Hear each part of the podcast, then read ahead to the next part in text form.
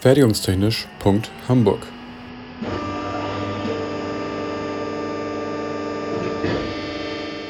Ein Podcast rund um die Produktion.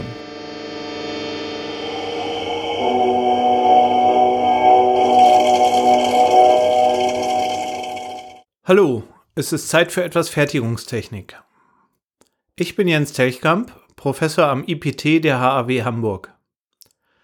Die additive Fertigung ist eins meiner Hauptthemen, neben Fertigungstechnik allgemein, Strukturoptimierung und finiten Elementen. Das Thema heute, additive Fertigung, auch 3D-Druck genannt. Ist das eigentlich wirklich das gleiche? Streng genommen nicht. 3D-Druck bezeichnet nur ein spezielles Verfahren, das zur Gruppe der additiven oder generativen Fertigungsverfahren gehört. Additive Fertigung ist also der Oberbegriff, 3D-Druck ist ein Spezialfall. Ich erwarte aber, dass sich 3D-Druck als Oberbegriff bald durchsetzt, also zum Synonym für additive Fertigung wird. Es ist aber auch ein schöner Begriff, in Analogie zum 2D-Druck auf Papier.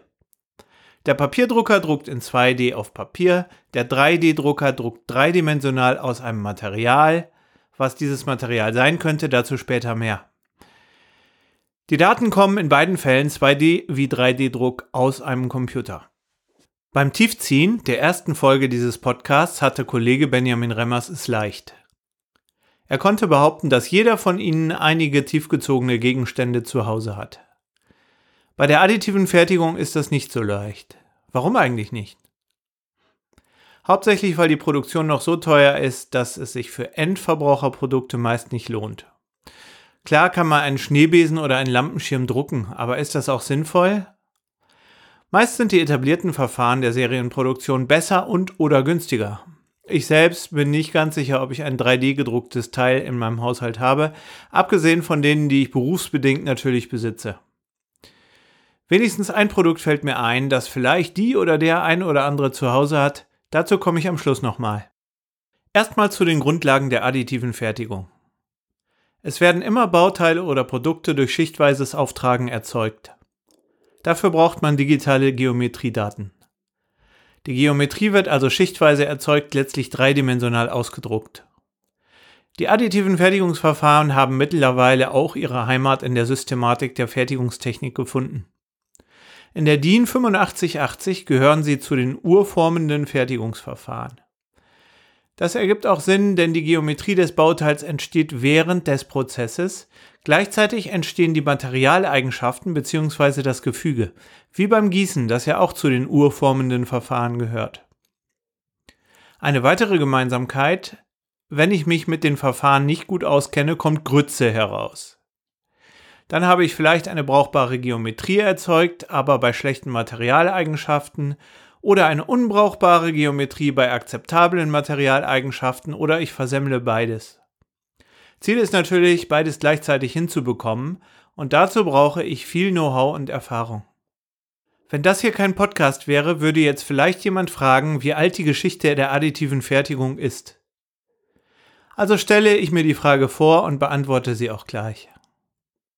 Das erste Fertigungsverfahren aus dieser Gruppe stammt aus den 1980er Jahren, ist also grob 40 Jahre alt und in etwa so alt wie der moderne Computer.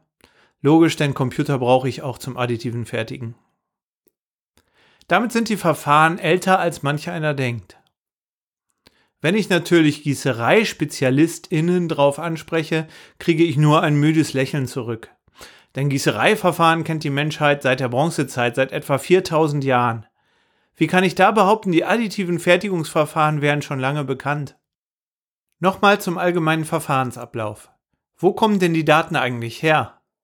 Grundsätzlich gibt es zwei Möglichkeiten. Entweder jemand hat die Geometrie konstruiert, heute wird ja eh fast nur noch dreidimensional konstruiert, oder die Daten kommen aus einem Scan, zum Beispiel für ein Ersatzteil, das ein physisch vorhandenes Bauteil ersetzen soll, das soll dann erstmal eingescannt werden oder in der Medizintechnik, wo zum Beispiel ein Implantat gut zum Körper der Patientin oder des Patienten passen muss, wozu ihre oder seine Anatomie erstmal erfasst wird. Ein medizinischer 3D-Scan könnte ein Computertomogramm oder ein Kernspintomogramm, ein MRT, sein. Und wie wird er nun gefertigt bzw. gedruckt? Es gibt eine Vielzahl von Verfahren. Wir fangen wieder mit den Gemeinsamkeiten an. Jedes Verfahren hat ein konturierendes oder schichterzeugendes Element, mit dem die Geometrie der einzelnen Schicht aus Material erzeugt wird. Das kann zum Beispiel eine Scannereinheit sein, die einen Laserstrahl durch die ganze Geometrie steuert, oder ein Plotter analog zu den Bewegungsachsen in einem NC-Bearbeitungszentrum. Es gibt aber auch noch andere Möglichkeiten. Dann kommt noch ein generierendes Element dazu, welches die Schicht physisch erzeugt und mit der darunterliegenden Schicht verbindet.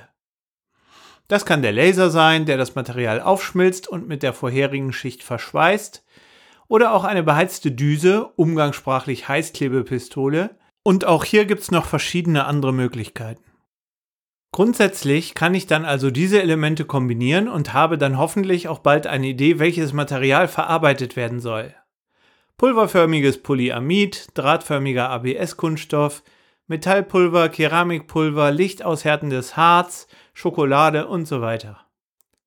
Wenn es gut läuft, habe ich durch Kombination der Elemente ein neues additives Fertigungsverfahren erfunden. Hoffentlich habe ich dann auch eine Idee, was ich damit machen kann und wer das alles umsetzen und bezahlen soll. Und natürlich ist es immer schwer vorherzusagen, was noch alles erfunden wird im Vergleich zu dem, was wir heute schon kennen. Ich will wenigstens kurz zwei Beispiele nennen für Verfahren, die bereits erfunden und etabliert sind.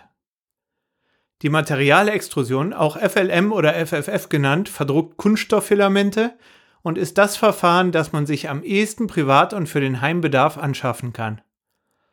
Bevor man den Drucker kaufen darf, muss man zu Hause der Partnerin oder dem Partner erst erzählen, dass man etwas Sinnvolles damit machen könnte. Zum Beispiel ein Ersatzrad für den Rasenmäher drucken oder ein Designer-Schlüsselbrett mit den Initialien des oder der Angebeteten als Grundform oder etwas ähnlich Schönes und Nützliches. Die Stimmung zu Hause wird dann übrigens nach der Anschaffung noch angespannter, wenn statt des schönen Objekts erstmal nur ein Haufen Plastikspaghetti im Bauraum liegt. Wie gesagt, es gehört selbst beim einfachen Drucker für zu Hause schon etwas Know-how dazu. Zweites Beispiel für ein konkretes Verfahren. Ein industriell wichtiges Verfahren ist das Laserstrahlschmelzen im Metallpulverbett zur Herstellung hochwertiger Metallbauteile mit komplexer Geometrie.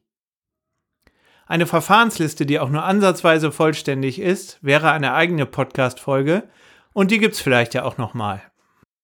Jetzt kann ich also Additivbauteile herstellen, umgangssprachlich 3D drucken. Die entscheidende Frage ist nun, was mache ich damit? Welche Bauteile, welche Anwendungen? Wie konstruiere ich Bauteile so, dass sich der Einsatz der additiven Verfahren auch finanziell lohnt? Wie nutze ich das geschickt aus, was die additive Fertigung besonders gut kann? Zum Beispiel ganze Baugruppen in einem Bauteil zu vereinen, statt sie montieren zu müssen. Oder die enge Verwandtschaft zwischen additiver Fertigung, Strukturoptimierung und der Bionik. All das ist genug Stoff für eine eigene Podcast-Folge und an der HAW Hamburg ist es auch genug Stoff für eine eigene Mastervorlesung, die ich dort halte. Nun zur Auflösung der Frage vom Anfang. Das Produkt, das sich in manchen Haushalten findet, ist überraschenderweise ein Kosmetikprodukt. Eine Mascara-Bürste, die vom AM-Maschinenhersteller EOS mit dem Kosmetikhersteller Chanel entwickelt wurde. Das Produktionsverfahren, selektives Lasersintern von Polyamidpulver, kann die benötigten Details der eng benachbarten Elemente in den Bürsten so gut herstellen wie kein anderes Fertigungsverfahren und die Kunden, meist wahrscheinlich eher Kundinnen, sind bereit dafür zu bezahlen. Schließlich noch ein Tipp. Wenn Sie bei der Recherche rund um die Bauteilkonstruktion für die additive Fertigung auf Elise treffen, keine Angst. Elise ist zwar etwas tough, aber es macht Spaß mit ihr zu arbeiten. Fertigungstechnisch.hamburg ist eine Produktion des IPT an der HAW Hamburg. Die Inhalte stehen unter der Lizenz Creative Commons Attribution Non-Commercial 4.0 International. Infos zur Lizenz unter creativecommons.org. Verantwortlich für die Inhalte des Podcasts ist Benjamin Remmers. Meinungen gehören den jeweiligen AutorInnen und nicht der HW Hamburg.